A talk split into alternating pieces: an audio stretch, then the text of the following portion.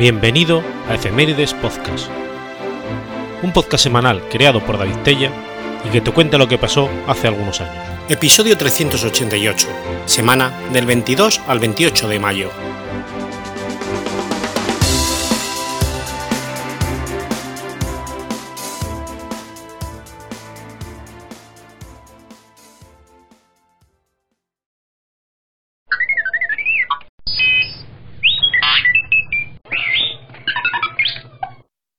22 de mayo de 1455. Ocurre la primera batalla de San Albans. La primera batalla de San Albans dio comienzo a la Guerra de las Dos Rosas. El combate tuvo lugar en el pueblo de San Albans. Ricardo, duque de York, y su aliado Ricardo Neville, conde de Warwick, derrotaron a las tropas de la Casa de Lancaster dirigidas por Edmundo Beaufort, duque de Somerset, que resultó muerto. Al final del combate, Ricardo de York capturó al rey Enrique VI, logrando hacerse nombrar Lord Protector del Reino de Inglaterra.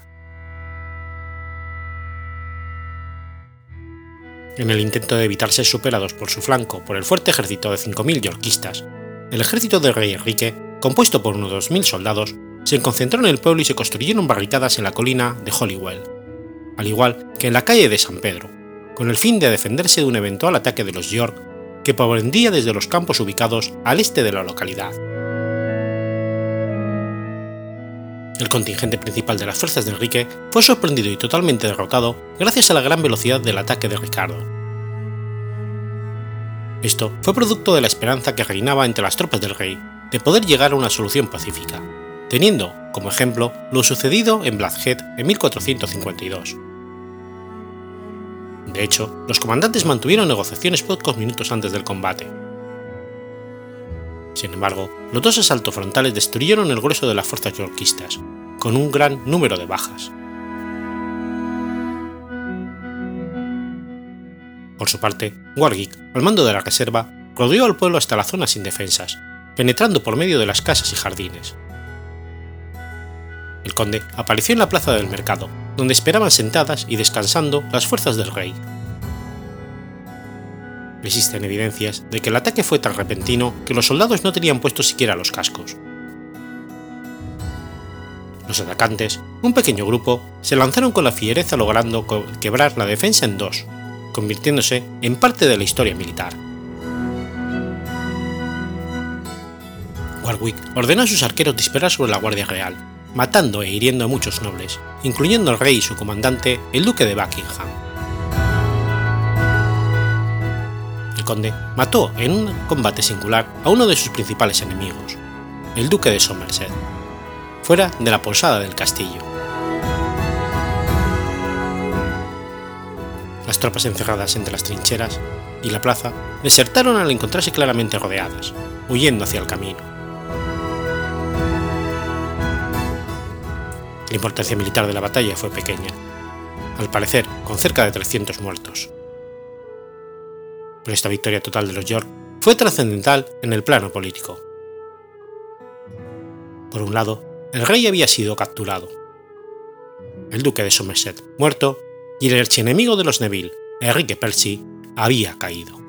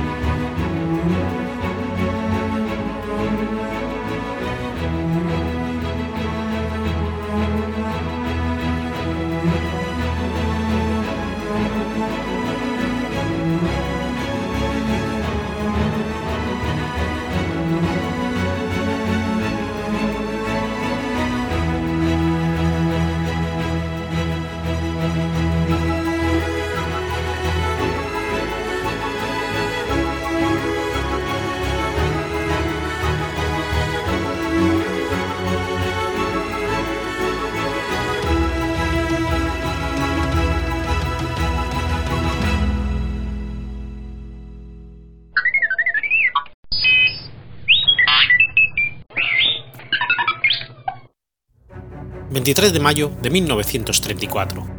Mueren Bonnie y Clyde. Bonnie Parker y Clyde Barrow fueron dos fugitivos, ladrones y criminales de los Estados Unidos de América.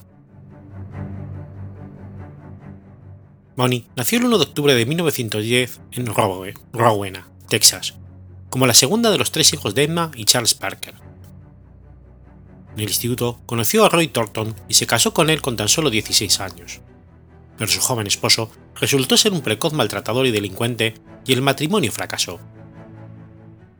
En 1929, Thornton fue condenado por robo a cinco años de prisión.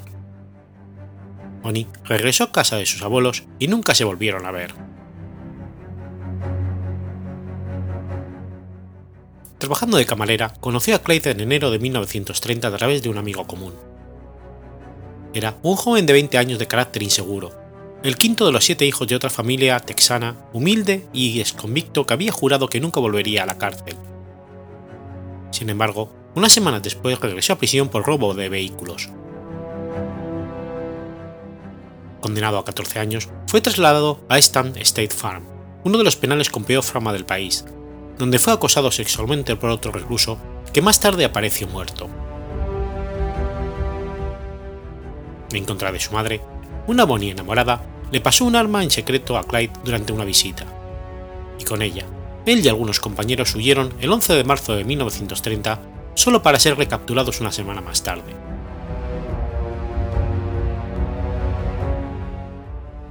En febrero de 1932 obtuvo la libertad condicional gracias a los esfuerzos de su madre, pero Clyde, ignorando esto y para evitar los trabajos forzados, acaba por cortarse el dedo gordo de un pie.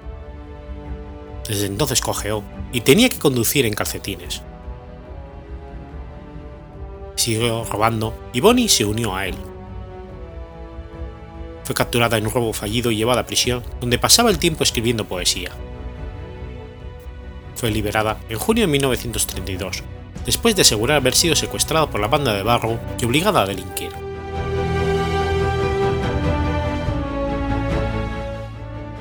Entre 1932 y el 34, la banda de Barrow realizó unas cuantas fechorías, secuestrando a hombres de la ley o atracando establecimientos, normalmente lejos de su hogar y para conseguir el dinero que les permitiría volver a casa.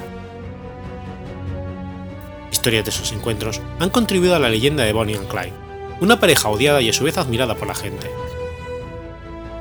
Normalmente, la banda de Barrow no disparaba a nadie, siempre que tuvieran una vía de escape aunque de todas formas se contabilizaron 10 víctimas, todas ellas a cargo de Clyde.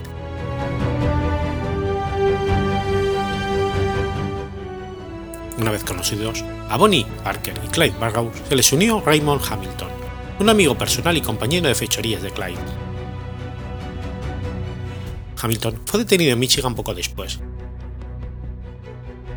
Bonnie no tardaría en ser encarcelada de nuevo, esta vez en Kaufman, Texas, durante el periodo en que ella estuvo en prisión, Clyde, junto a un muchacho llamado William Daniel Jones, robaron en una tienda y asesinaron al dueño. La viuda de la víctima reconoce a Clyde como uno de los pistoleros. El 5 de agosto del 32, mientras Bonnie visitaba a su madre, Clyde y dos socios bebieron alcohol en un lugar de Sticktown, Oklahoma, y a la vuelta fueron detenidos por el sheriff Maxwell, contra quien Clyde abrió fuego provocando así su muerte. El 22 de marzo del 33, el hermano de Clyde, Buck, salió de la cárcel. En abril, Buck y su esposa, Blanche, junto con Jones, Clyde y Bonnie, vivieron escondidos en Joplin, Missouri, organizando futuros golpes y haciéndose fotos que se hicieron famosas posando con las armas en la mano. Pero la tranquilidad de la banda se acabó cuando un ciudadano acabó por denunciar en la comisaría de Missouri a ese extraño grupo de inquilinos. A las 16 horas del 13 de abril del 33, el sargento Caller de la policía de Mississippi dirigió una redada contra la banda. Los coches de policía bloquearon las salidas de los coches de los forajidos. Aunque cogido por sorpresa, la banda respondió con rapidez y consiguieron matar a dos policías antes de poder huir.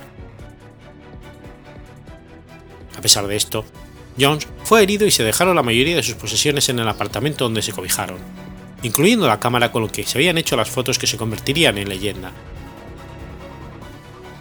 Estas fotos fueron difundidas por todo el estado, y a partir de ese momento, Bonnie y Clyde tuvieron que utilizar sombreros y abrigos para ocultar su identidad.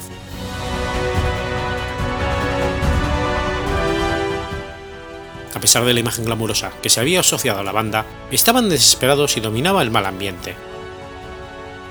Un reciente manuscrito de Blanche Barrow describe la problemática relación entre los miembros del grupo mientras huían.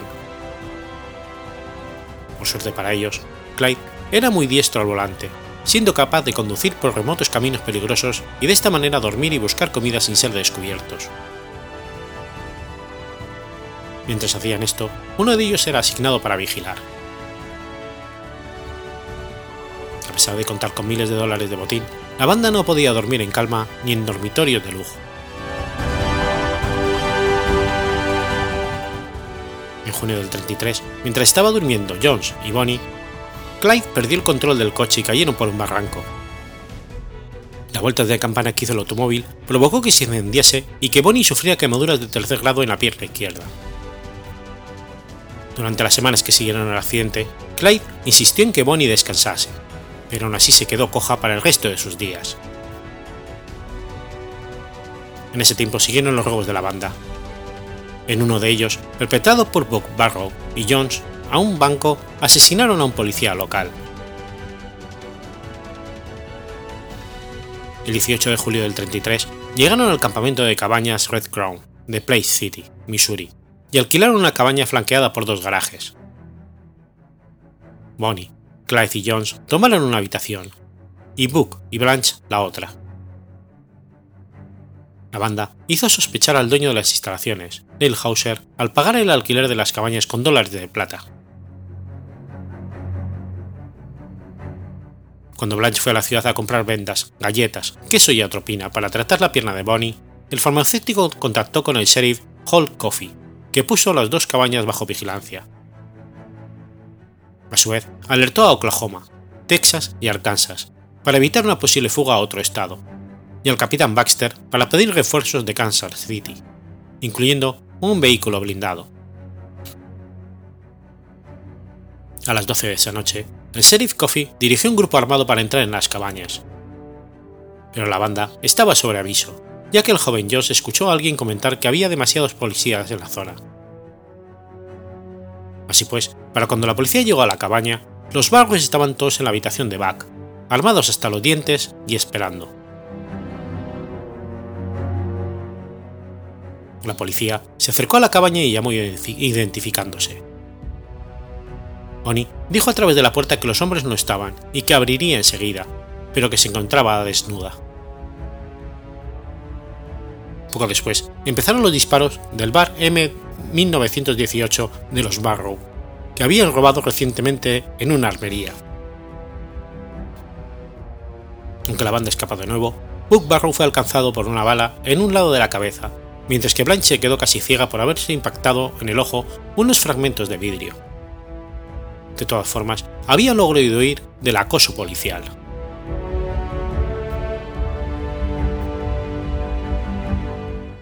El 24 de julio del 33, la banda de Barrow llegó a Desfield Park, un parque de atracciones abandonado cerca de Dexter, Iowa. Un día después, un granjero encontró una hoguera apagada y unos vendajes con sangre. Esta noticia le llegó al sheriff local, que llamó a otro sheriff y a la Guardia Nacional de Iowa. Esa misma noche un pequeño ejército de policías y voluntarios rodearon a los Barrow, que se vieron inmersos en un nuevo tiroteo.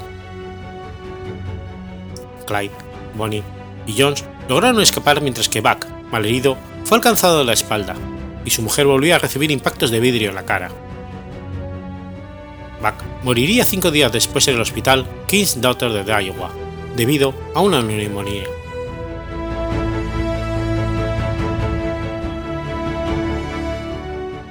Bonnie y Clyde se reagruparon y el 22 de noviembre del 33 volvieron a escapar, por última vez de un intento de captura. Pero el joven Jones escapó de la compañía de Bonnie y Clyde, siendo detenido en Houston. Hizo una confesión completa y solicitó ser condenado a cadena perpetua.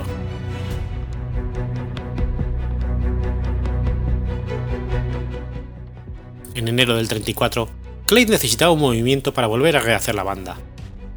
Así que Bonnie y Clyde espiaron la salida de los presos forzados de un establecimiento en el que Clyde había estado internado, la unidad Eastman, para intentar liberar a Raymond Hamilton, el primer socio de la pareja que por entonces estaba condenado a 263 años de cárcel.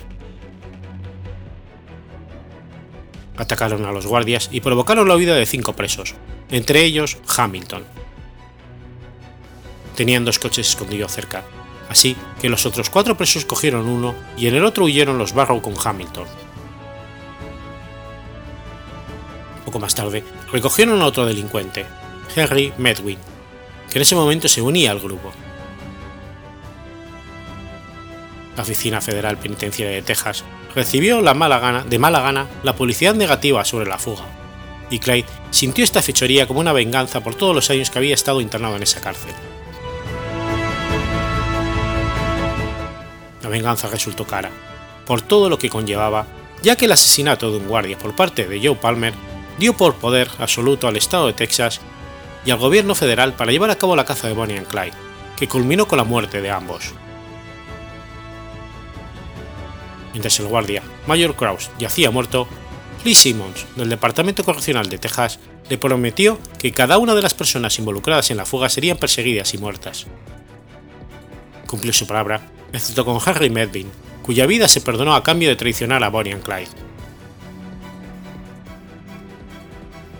Entonces, el Departamento Correccional de Texas contactó con un reconocido hombre de ley y ya retirado, el capitán Frank Hammer, de los Texas Rangers, a quien convencieron para aceptar una misión con el objetivo de dar caza a la banda de Barrow. Aunque técnicamente estaba retirado, Hammer fue el único Ranger retirado de la historia a que se permitió mantener una misión de Rangers activa, como se muestra en los archivos estatales de Austin, en Texas.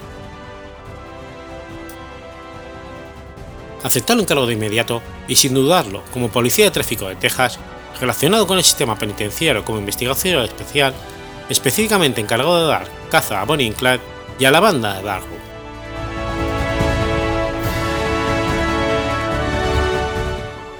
Clyde y Henry Medvin mataron a dos jóvenes policías de tráfico cerca de Grab Bay, Texas, el 1 de abril del 34, y un testigo ocular declaró que Medvin disparó las balas que causaron ambas muertes.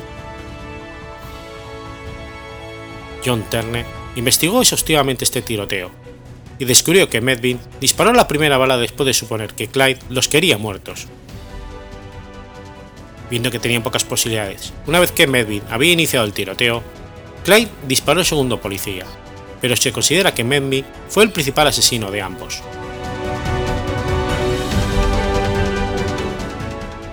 El hijo de Ted Hinton declaró que Bonnie estaba en realidad dormida en el asiento de atrás cuando Medvin inició el tiroteo, y que no participó en el mismo. Es notable el hecho de que, aceptando el perdón por estos asesinatos, Medvin admitiera a ambos. A pesar de la confesión de Medvin, que fue aceptada por los tribunales, y las investigaciones de la mayoría de los historiadores de Bonnie and Clyde, que descubrieron que ella no se vio involucrada en las muertes, una página web insiste en que Bonnie sí tomó parte.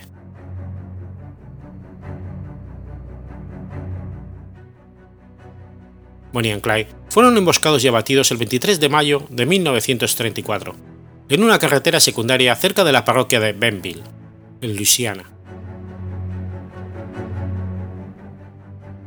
Murieron en una emboscada de cuatro oficiales de policía de Texas y dos de Luisiana. El grupo policial estaba liderado por Frank Hammer, que empezó el seguimiento de la pareja de los asesinos el 10 de febrero del 34. Hammer, que nunca había visto a Bonnie y Clyde, arregló un encuentro con los padres de Medvin con la esperanza de conseguir su ayuda. Aparte de Harmon, el grupo estaba formado por los sheriffs de los condados Bob Alcorn y Ted Hintos, el Texas Rangers Manning Golf, el sheriff de Benville, Paris, Henderson Jordan y su ayudante, Prentice Oakley. Hammer estudió los movimientos de Bonnie y Clyde y descubrió que realizaban un recorrido entre cinco estados y que actuaban cerca de las fronteras para escapar de un lado a otro. Bonnie y Clyde eran los maestros de las huidas entre estados antes de la creación de la FBI. Desgraciadamente para ellos, la experiencia como ranger retirado de Hammer le permitió descubrir lo que iban a hacer.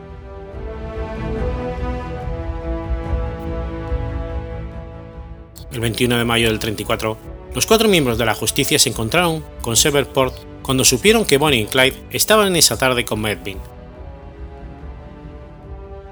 Clyde había estudiado la casa de los padres de Medvin en la parroquia de Benville como un lugar de rendición en caso de separación de la banda. En un momento de la reunión, Medvin se separó de la banda en Seaport y se reunió con el escuadrón de caza. Se encontraron a las 9 de la noche en un punto de la autopista 154 entre Gisland y Sales. Decidieron empezar a cazar a los delincuentes al día siguiente, pues no tuvieron noticias de Bonnie y Clyde. Aproximadamente a las 9 de la mañana del 23 de mayo, los cazadores se escondieron entre los arbustos y se prepararon para disparar, cuando escucharon, escucharon la llegada del Ford BV-8 robado por Clyde. El informe policial relata que Clyde se paró a hablar con el padre de Medvin y los hombres de la ley abrieron fuego, matando a Bonnie y Clyde. Según el levantamiento de los cadáveres, el coche contaba con un total de 167 agujeros de bala. La cuadrilla, bajo la órdenes de Hammer, no dio la señal de alto o de rendición. Clyde murió instantáneamente por una bala en la cabeza, disparada por Oakley. Bonnie, en cambio, no murió tan rápidamente como Clyde. Su mano todavía sentía el sándwich que estaba desayunando. Los oficiales tuvieron órdenes específicas de vaciar en los cargadores de sus fusiles y sus pistolas.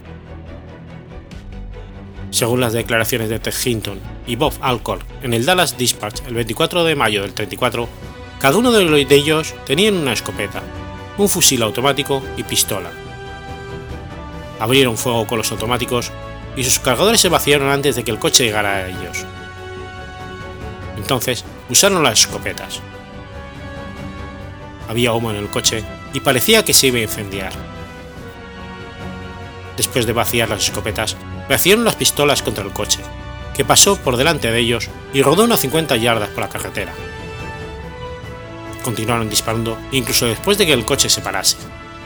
No tenían otra alternativa. Tras el tiroteo, los oficiales inspeccionaron el vehículo y descubrieron un pequeño señal compuesto por fusiles automáticos robados, escopetas semiautomáticas, pistolas diversas y varios millares de cartuchos, además de 15 matrículas de diversos estados.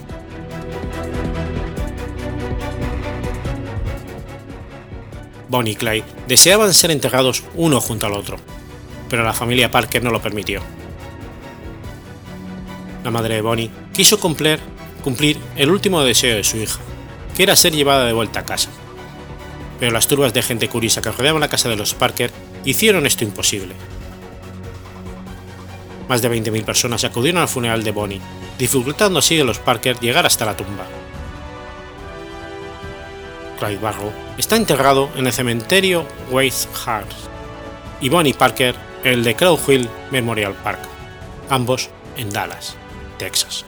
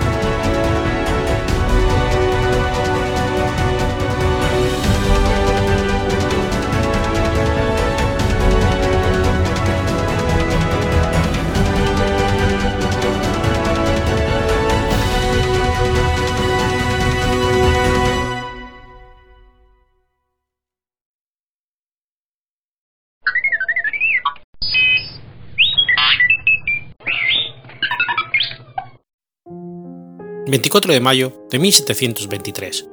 Nace Antonio Caballero y Góngora. Antonio Caballero y Góngora, de nombre completo Antonio Pascual de San Pedro de Alcántara Caballero y Góngora, fue un arzobispo católico español, y desde 1782 hasta 1789 virrey de Nueva Granada. Nació en Priego de Córdoba, el 24 de mayo de 1723, y fue bautizado dos días después con el nombre de Antonio Pascual de San Pedro Alcántara. Su padrino de bautizo fue su tío abuelo, don Francisco Espinar. Sus padres fueron Juan Caballero y Espinar, hijo de Juan Esteban Caballero y Espinar y doña Antonia de Góngora, hija de Francisco Javier de Góngora y María Eugenia de Lara, de origen cordobés y descendiente del poderoso linaje de los Lara. Los frailes de San Francisco le iniciaron en los estudios de la gramática y humanidades. Después pasó a Granada y residió primero en el monasterio de San Jerónimo, y más tarde en el de San Bartolomé y Santiago, en el año 1736. A finales del 47 se recibió como bachiller en filosofía y a la vez como bachiller en teología. Por último, ingresó por oposición en el Imperial Colegio de Santa Catalina, terminando sus estudios en teología y graduándose como licenciado en esta materia, formalmente el 3 de julio del 44.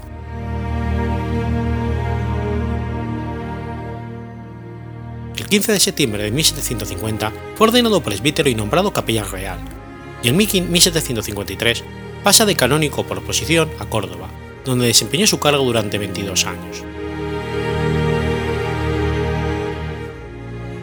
La estancia de Antonio Caballero como canónigo en Córdoba durante este tiempo se caracteriza por su trabajo como sacerdote ejemplar y diplomático acompañante de personajes ilustres que desfilan por Córdoba.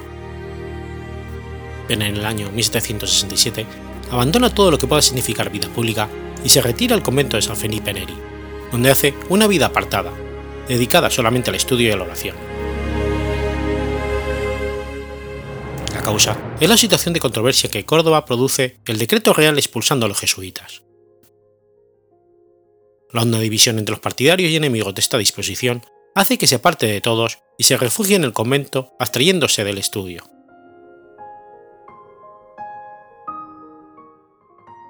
En 1774 fue invitado a predicar en la capilla real con la asistencia de los reyes y toda la corte, fue su palabra tan elocuente Carlos III se emocionó y lo propuso al Papa para el episcopado.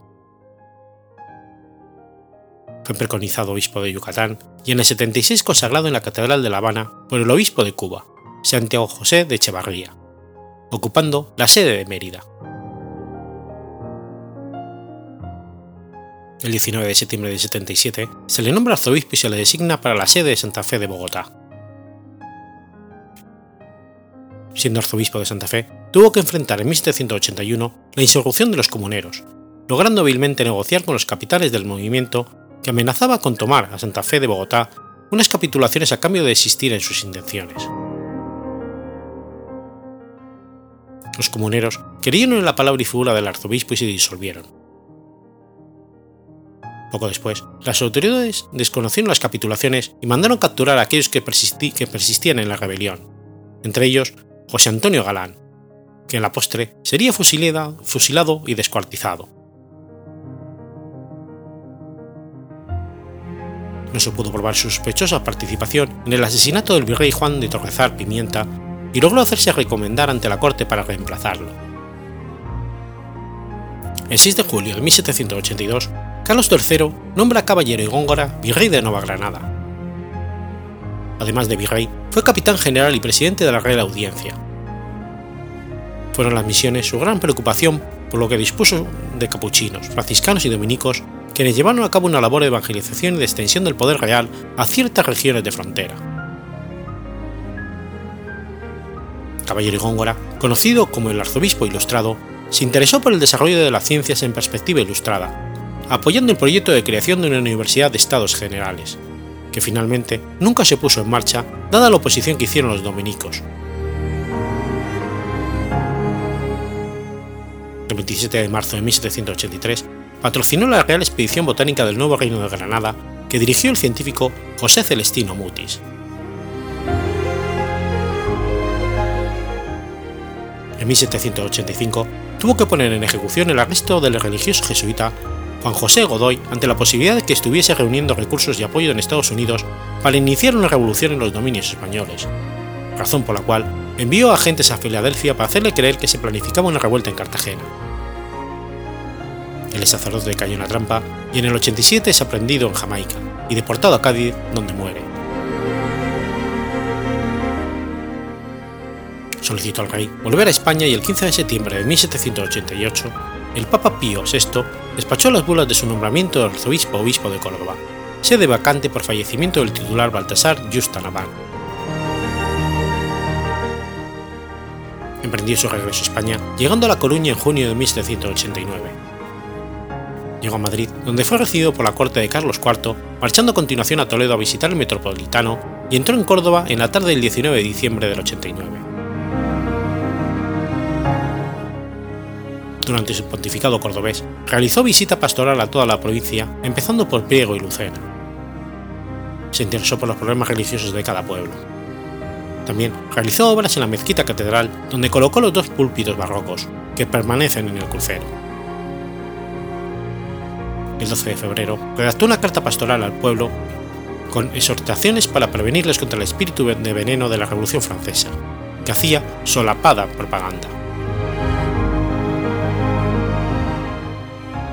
En 1796, con ocasión de una visita de los reyes a Córdoba, en la que Carlos IV y María Luisa fueron atendidos por el obispo, estos ordenaron a su ministro Godoy que se dirigiera al Papa solicitado para el venerable anciano un capelo cardenalicio. Pero tres días después, el 24 de marzo de 1796, Jueves Santo, falleció. Su sepultura se encuentra en el trascoro de la Catedral de Córdoba,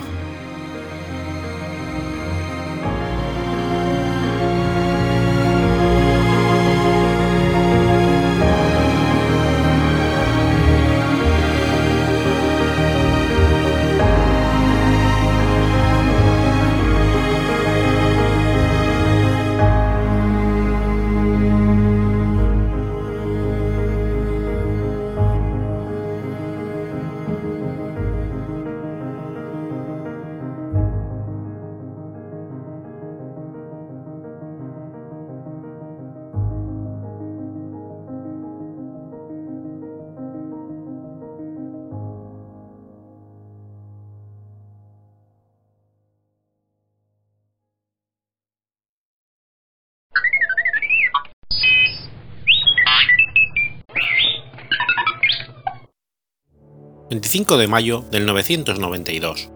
Muere Micelao I. Micelao I, hijo de Siemolsi, fue el primer príncipe conocido de Polonia. Gobernó entre el 960 y el 992. Convirtió el país al cristianismo y se proclamó duque de Polonia.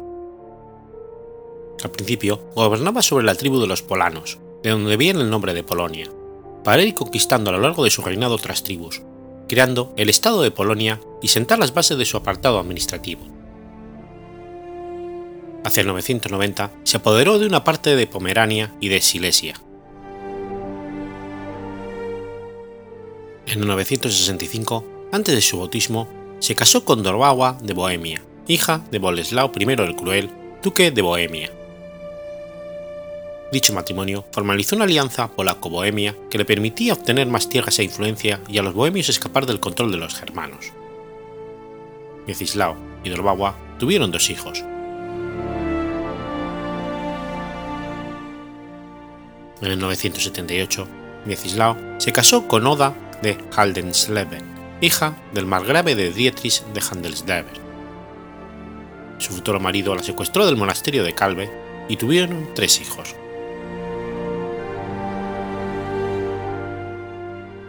Una lucha por el poder entre Boleslao I el Bravo y Oda con sus hijos menores de edad, el hijo mayor de Miecislao tomó el control de todo el estado de su padre y expulsó a su madrastra y sus hijos de Polonia.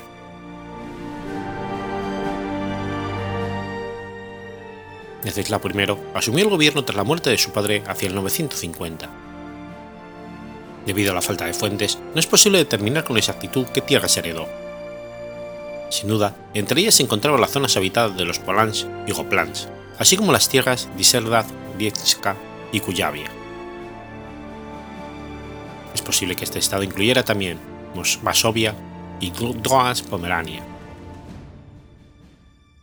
Pronto, el nuevo gobernante se enfrentó a la tarea de integrar el territorio relativamente extenso y heterogéneo desde el punto de vista étnico y cultural. Aunque los residentes de las zonas controladas por Miecislao hablaban mayoritariamente una misma lengua, tenían creencias similares y alcanzaron un nivel similar al desarrollo económico en general. Estaban conectados socialmente principalmente por estructuras tribales. Parece que los ancianos que cooperaban con el duque sintieron primero la necesidad de una unidad supertribal, ya que la expansión les permitía ampliar su influencia.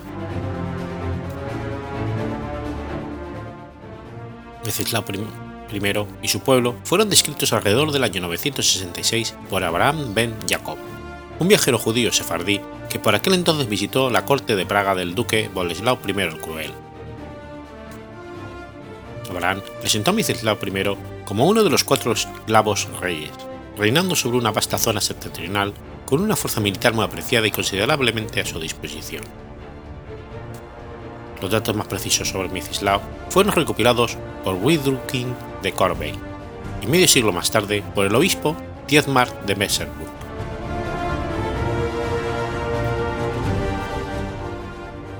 En la época en que Miecislao I tomó el relevo de su padre, la Federación Tribal de Polacos de la Gran Polonia llevaban algún tiempo expandiéndose activamente.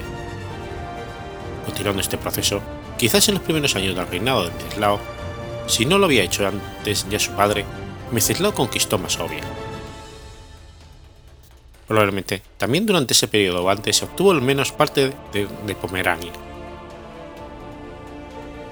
Los intereses de Miecislao se concentraron entonces principalmente en las zonas ocupadas por las ramas orientales de los eslavos polavios.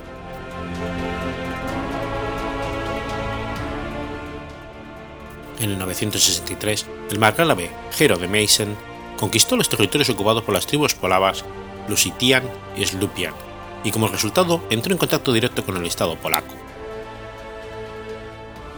Mismo tiempo, Miesco I inició su expansión hacia las tribus Melunzani y Lutici.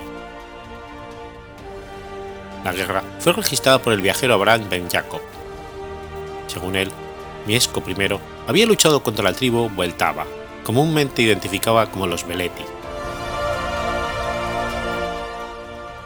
Wichman el Joven, un noble sajón que entonces era líder de una banda de eslavos o labios, derrotó a Miesco dos veces, alrededor del año 963, un hermano de Miesco, cuyo nombre se desconoce, murió en la lucha. Las fronteras de la desembocadura del río Oder también fueron objeto de deseo por parte de los margraves alemanes.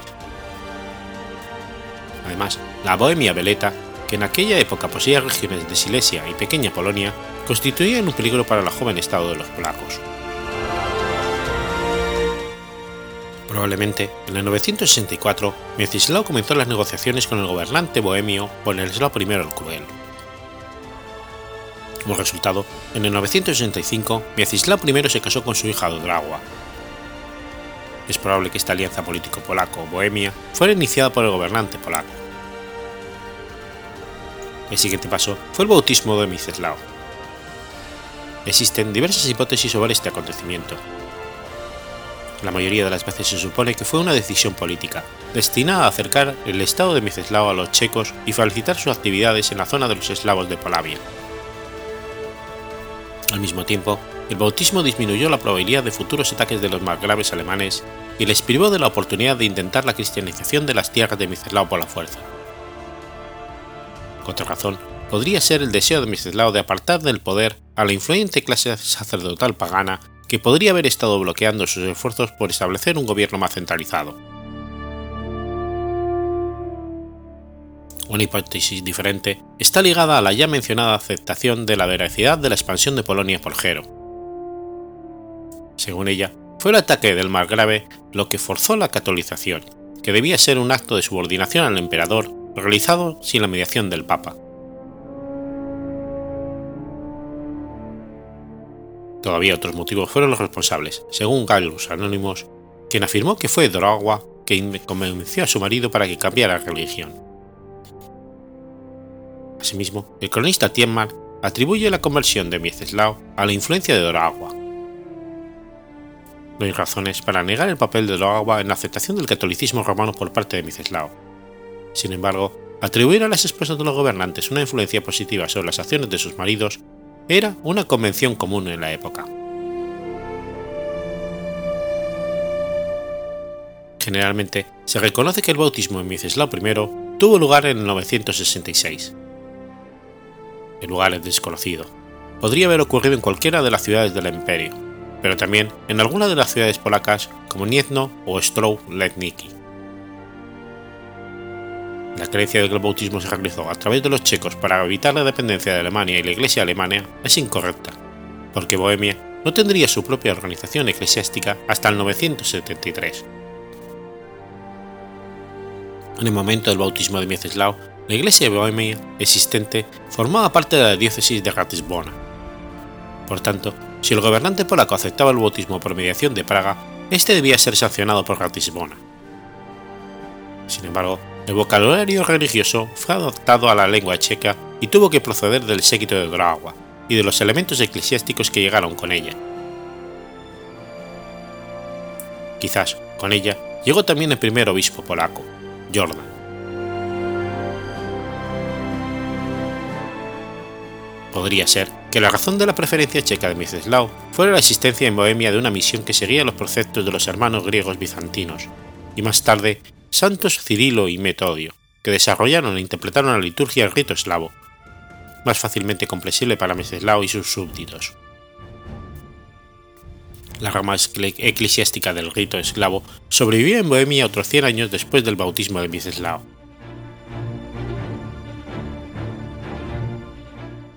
Tras la normalización de las relaciones con el Sacro Imperio Romano Germánico y Bohemia, Miesco I retomó sus planes de conquistar la parte occidental Pomerania. El 21 de septiembre de 967, las tropas polaco-bohemias se impusieron en la batalla decisiva contra los bolivians dirigidos por Wichman el Joven, que dio a Miesco el control sobre la desembocadura del río Odra. Los más graves alemanes no se habían opuesto a las actividades de Miesco en Pomerania, tal vez incluso las apoyaban. La muerte del rebelde Wichman, que sucumbió a sus heridas poco después de la batalla, pudo haber estado en consonancia con sus intereses. Tras la batalla, tuvo lugar un incidente revelador, testimonio de la alta posición de Miesco entre los designatarios del imperio, justo un año después de su bautismo. Widukin de Coverney informó de que el moribundo Wichman pidió a Miesco que entregara las armas de Wichman al emperador Otón I, con quien Wichman estaba emparentado. Para Miesco, la victoria tuvo que ser una experiencia satisfactoria, especialmente a la luz de sus anteriores derrotas infligidas por Wichman.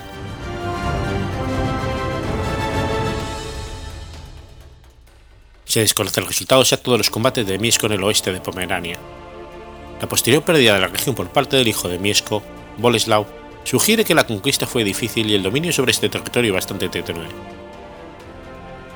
En una versión de la leyenda de San Gowitzi está escrito que Miesco I hizo casar a su hija con un príncipe pomerano, que antes voluntariamente se lavó con el agua bendita del bautismo, la información anterior, así como el hecho de que Boleslau perdiera Pomerania Occidental, sugieren que la región no fue realmente incorporada al Estado polaco, sino que solo se convirtió en un feudo. Esta conjetura parece confirmarse en la introducción del primer volumen de las crónicas de Gallus Anonymous relativas a los pomeranos. Aunque a menudo los líderes de las fuerzas derrotadas por el duque polaco buscaban la salvación en el bautismo, Tan pronto, tan pronto como recuperaban sus fuerzas, repudiaban la fe cristiana y comenzaban, de nuevo, la guerra contra los cristianos.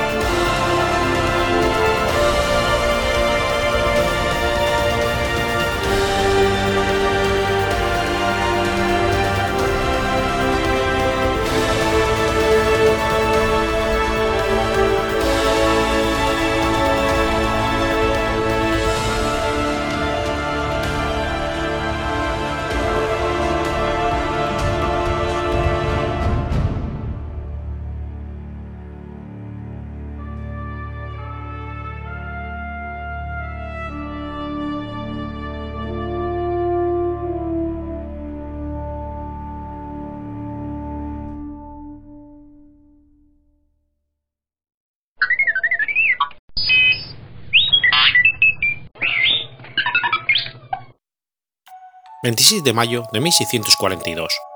Ocurre la batalla de Honecourt.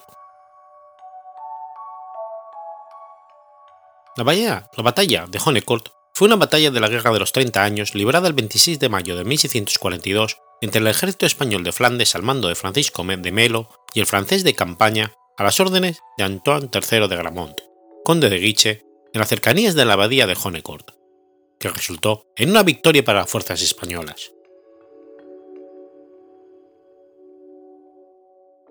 En mayo de 1635, la Francia de Luis XIII y el cardenal Richelieu declaró la guerra a la monarquía hispánica protestando la toma de la ciudad de Treviris por parte del ejército español de Flandes. Pocos meses antes, en febrero, Francia había alcanzado una alianza con las Provincias Unidas en virtud de la cual ambos estados invadirían conjuntamente los Países Bajos españoles y se repartirían los territorios conquistados. El ejército francés se apoderó de Tirlemont en junio mientras los holandeses tomaban Diest.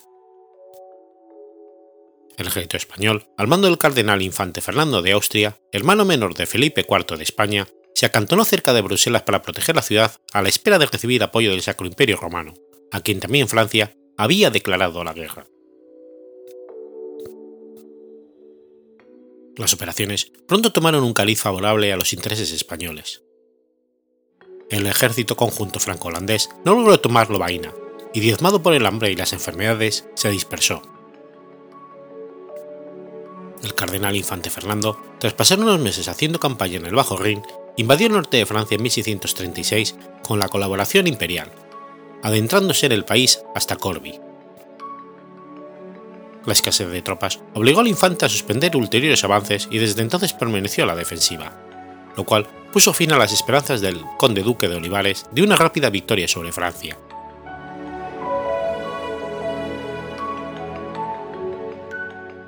En 1637, los franceses se apoderaron de Le Canteau Campresis y Landrecies, mientras la importante fortaleza de Breda, en Brabante, caía en manos holandesas. La falta de recursos humanos y materiales impidió al cardenal infante defender satisfactoriamente ambos frentes. En 1638, la principal acción fue el sitio de Saint-Omer, que resultó un sitio revés para Francia, aunque quedó en parte compensado por la toma de Henning y Feuberges al año siguiente, y la decisiva victoria española en la batalla de Calo, Amberes, frente al ejército de las Provincias Unidas. En el mismo 1639 se produjo la decisiva derrota española en la batalla de las Dunas. A partir de entonces, cortadas las comunicaciones por vía marítima y terrestre con la península ibérica e Italia, la situación en los Países Bajos empeoró notablemente para la monarquía española.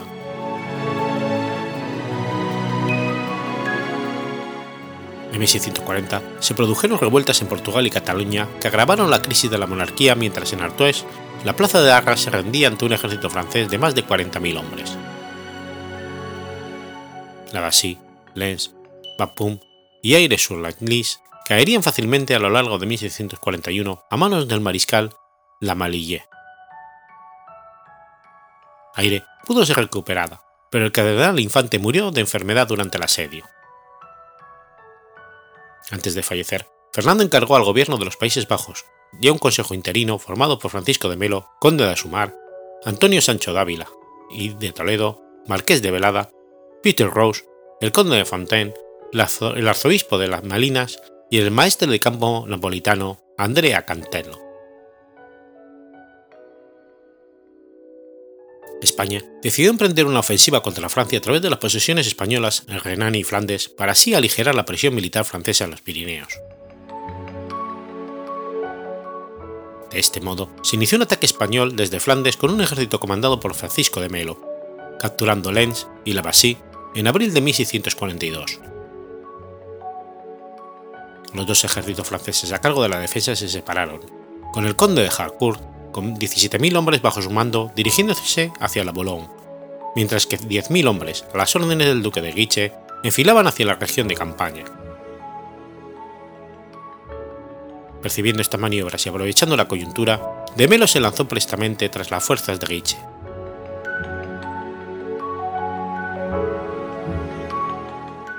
El mariscal de Guiche atrincheró sus tropas en una colina junto a la villa de Honecourt-sur-Escourt, cerca del río Escalda.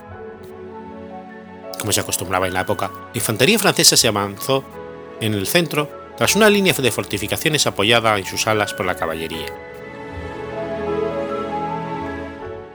Las tropas españolas respondieron ocupando posiciones que dominaban las trincheras francesas y se prepararon para asaltar las posiciones enemigas. Al fracasar el primer asalto de infantería sobre las líneas francesas, de Melo envió su ala izquierda de caballería al mando de Jean de Beck con algunos contingentes de infantería contra el ala diestra de los franceses. Superados en números, estos se retiraron en desorden. De Guiche ordenó preparar el contraataque, el cual logró hacer retroceder el ala izquierda española y desorganizó asimismo algunos de sus contingentes de infantería. Entonces, las fuerzas de la monarquía católica atacaron simultáneamente ambas alas francesas, lo que provocó la desbandada de estas hacia el río Escalda. Las trincheras francesas, habiendo resistido hasta ese momento, fueron por fin superadas y su infantería hecha prisionero. El ejército de Beguiche fue aniquilado y perdió tres cuartas partes de sus efectivos, entre ellos alrededor de 4.000 muertos, la artillería, 50 banderas y bagajes. La derrota francesa fue completa. Mas de Melo no aprovechó la victoria con un avance ulterior sobre el territorio francés, excusándose en la prudencia.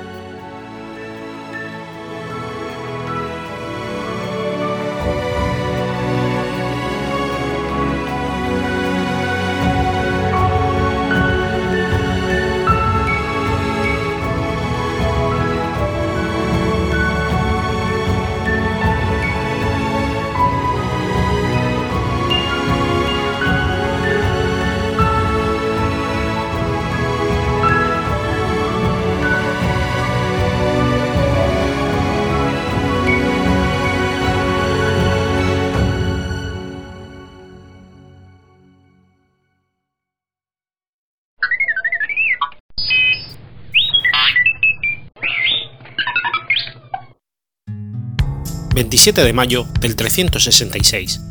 Muere Procopio. Procopio fue un usurpador romano contravalente y miembro de la dinastía constantiniana. Según Amiano Marcelino, Procopio era natural de Cilicia. Nacido en, en Coricus hacia el año 326 por parte de su madre, Procopio era griego y primo materno del emperador Juliano, ya que su abuelo materno era Julio Juliano. Su primera esposa fue probablemente Artemisia, habiéndose casado en segundo lugar con la emperatriz viuda Faustina, mientras que el general romano del siglo V Procopio y su hijo el emperador Procopio Antemio son sus descendientes, siendo el primer el hijo de Procopio.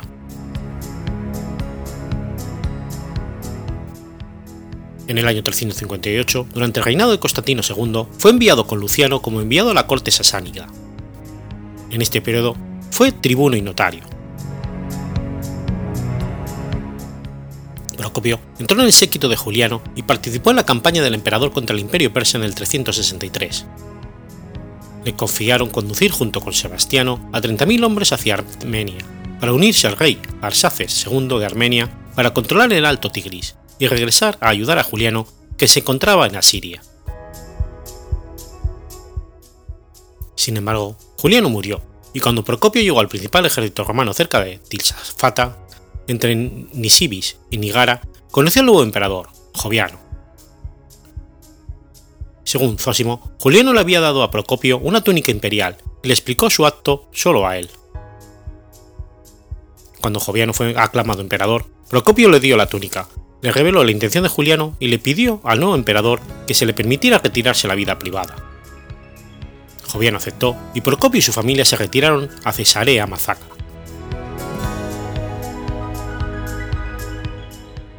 Amieno Marcelino, que basó parte de su relato en el testimonio de Estrategio, cuenta que se difundió un rumor infundado, según el cual Juliano había ordenado a Procopio que tomara la púrpura en caso de su muerte. Temiendo la ira de Joviano, que había causado la muerte de otro candidato al ejército del trono, Procopio se ocultó, pero luego supervisó el transporte del cuerpo de Juliano a Tarso y su posterior entierro, y solo, más tarde, fue a Cesarea con su familia. Tras la repentina muerte de Joviano, los nuevos emperadores Valentiniano I y Valente enviaron a algunos soldados para arrestar a Procopio. Se rindió, pero pidió conocer a su familia, Hizo que sus captores comieran y bebieran y luego aprovechó la oportunidad para huir con su familia, primero al Mar Negro y luego al Quersoneso Tautónico, donde se escondieron. Sin embargo, Procopio vivía con el temor constante de ser traicionado o descubierto entre los bárbaros y decidió ir a Constantinopla para pedir ayuda a Estrategio. Los historiadores antiguos difieren sobre los detalles exactos de la vida oculta de Procopio, pero convienen en que reapareció públicamente en Calcedonia ante el senador Estrategio y que no conocía la situación del momento. Joviano había muerto y Valentiniano I compartía la púrpura con su hermano Valente. Procopio se movió inmediatamente para declararse emperador. Sobornó a dos legiones estacionadas en Constantinopla para apoyar sus pretensiones y tomó el control de la ciudad imperial. Poco después de esto, se proclamó emperador el 28 de septiembre del 365, tras lo que tomó rápidamente el control de las provincias de Tracia y posteriormente Bitinia.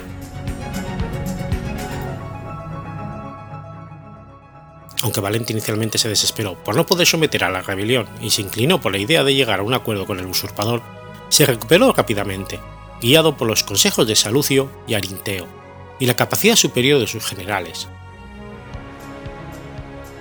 Valente se encargó de eliminar al rebelde, y durante los meses siguientes reprimió las ciudades y unidades que dudaban de su lealtad. Se impuso en dos batallas en Tiatira y Nacolia, donde las fuerzas de Procopio fueron derrotadas.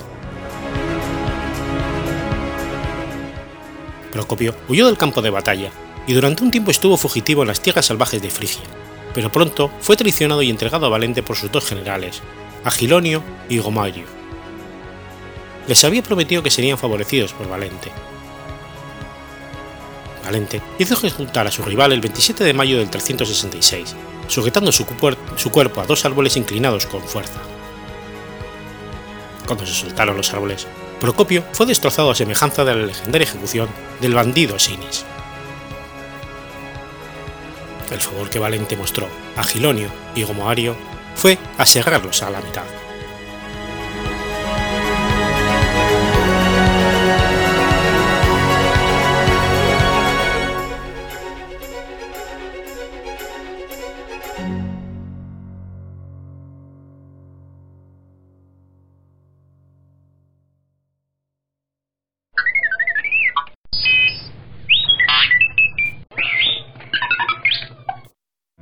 28 de mayo de 1818. Nace Berugard. Pierre Gustave Toutain de Berugard fue un militar estadounidense, mayor general del ejército confederado durante la Guerra Civil. Fue también escritor, funcionario público e inventor. Berugard nació en la plantación Contreras en la parroquia de San Bernard en las afueras de Nueva Orleans, Luisiana, en una familia de criollos blancos de origen francés. Su apodo entre los amigos del ejército era el Pequeño Priollo. Cursó sus estudios militares en la Academia de West Point, graduándose en 1838 con particular distinción como ingeniero militar y artillero. Sirvió en este último cargo bajo las órdenes del general Winfield Scott durante la guerra entre Estados Unidos y México. Allí fue ascendido a capitán por su desempeño en las batallas de Contreras y Churubusco y a mayor en la batalla de Chivaltepec, donde resultó herido en un hombro y una pierna en 1847. Beauregard entró brevemente en la política en su pueblo natal, siendo estrechamente derrotado en la elección para alcalde de Nueva Orleans en 1858. Fue el ingeniero jefe a cargo de las obras de drenaje de Nueva Orleans entre el 58 y el 61 y dirigió la construcción del edificio de aduanas del gobierno federal, regresó a West Point como profesor, donde alcanzó el grado de superintendente de la Academia Militar en enero de 1861, pero renunció pocos días después, cuando Luisiana anunció su secesión de los Estados Unidos. Beauregard ingresó en el ejército confederado como brigadier general en marzo de 1861, pero fue promovido a mayor general el 21 de julio de ese año, convirtiéndose en uno de los ocho oficiales confederados con ese rasgo. En esta condición, recomendó mantener un grueso contingente para defender Nueva Orleans, pero fue desautorizado por el presidente Davis, lo que inició un roce continuo entre ellos, y que fue agudizándose con el paso de los años. La primera misión encomendada a Belga por el gobierno confederado fue el comando de las fuerzas en Charleston, donde el 12 de abril del 61 abrió fuego sobre el fuerte Sumter, una instalación federal, hecho que se señala como el detonante de la guerra civil.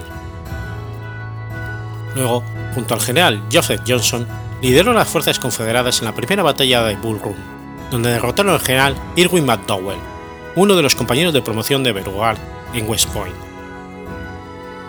Durante esta batalla, Beauregard empleó por primera vez unos cañones cuáqueros, una réplica en madera de cañones auténticos para engañar al enemigo respecto a su verdadera fuerza artillera. Beauregard fue transferido a Tennessee y asumió el mando de las fuerzas confederadas en la batalla de Shiloh, donde el general Albert Sidney Johnson perdió la vida.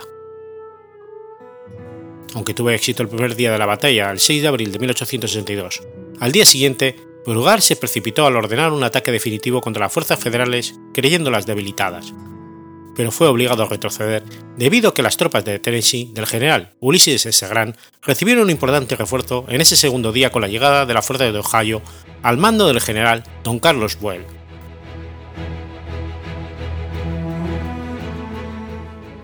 Beauregard defendió exitosamente la ciudad de Charleston, de repetidos ataques nortistas entre 1862 y 64. Asistió a Robert Lee en la defensa de Richmond derrotando a Benjamin Butler en la batalla de Bermuda Hundred, cerca de Drewry's Bluff. Una vez terminada la guerra, Beauregard habló en favor de los derechos civiles y de sufragio para los esclavos recientemente liberados, una opinión inusual entre los exaltos oficiales confederados. Beauregard también estuvo trabajando en el desarrollo de los ferrocarriles de Louisiana y Mississippi entre 1865 y 70 y en la presidencia del sistema de transportes públicos de Nueva Orleans entre el 66 y el 76. Beauregard murió en Nueva Orleans. Está sepultado allí, en el cementerio Meteré.